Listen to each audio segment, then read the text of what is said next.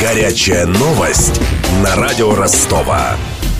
Пенсионные накопления могут частично разморозить. Об этом журналистам заявил замглавы Министерства экономического развития Олег Фомичев. По его словам, в накопительную часть предполагается перечислять 1% от пенсионных взносов в будущем году. Впрочем, эксперты настроены скептично. Новая мера правительства не решит проблемы российской пенсионной системы, уверен замдиректора Института социального анализа и прогнозирования Юрий Горлин.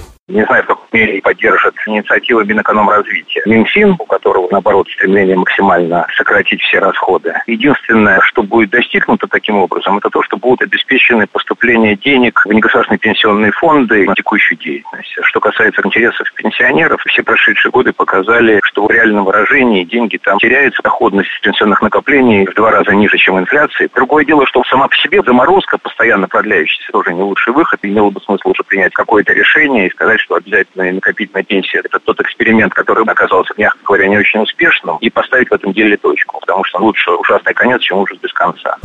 А вот президент Национальной ассоциации негосударственных пенсионных фондов Константин Угрюмов полагает, что вместо разморозки правительство отменит накопительную часть пенсии. Это может быть позитивным сигналом для населения, что государство полностью не отказывается от формирования накопительного компонента в системе обязательного пенсионного страхования. Однако на Московском финансовом форуме слышим другое предложение Министерства финансов и Центрального банка, которое сводится к полной отмене накопительного компонента в системе обязательного пенсионного страхования и перевода накопительного компонента в формат, когда платят за него сами граждане из своей заработной платы. Поэтому считаю, считать, что предложение Минэкономразвития – это предложение правительства, к сожалению, нам не приходится. Надежда на реализацию минимальна.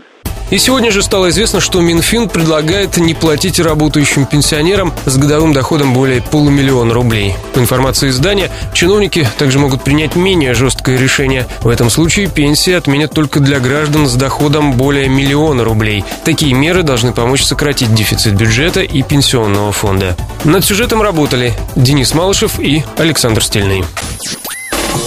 Горячая новость на радио Ростова.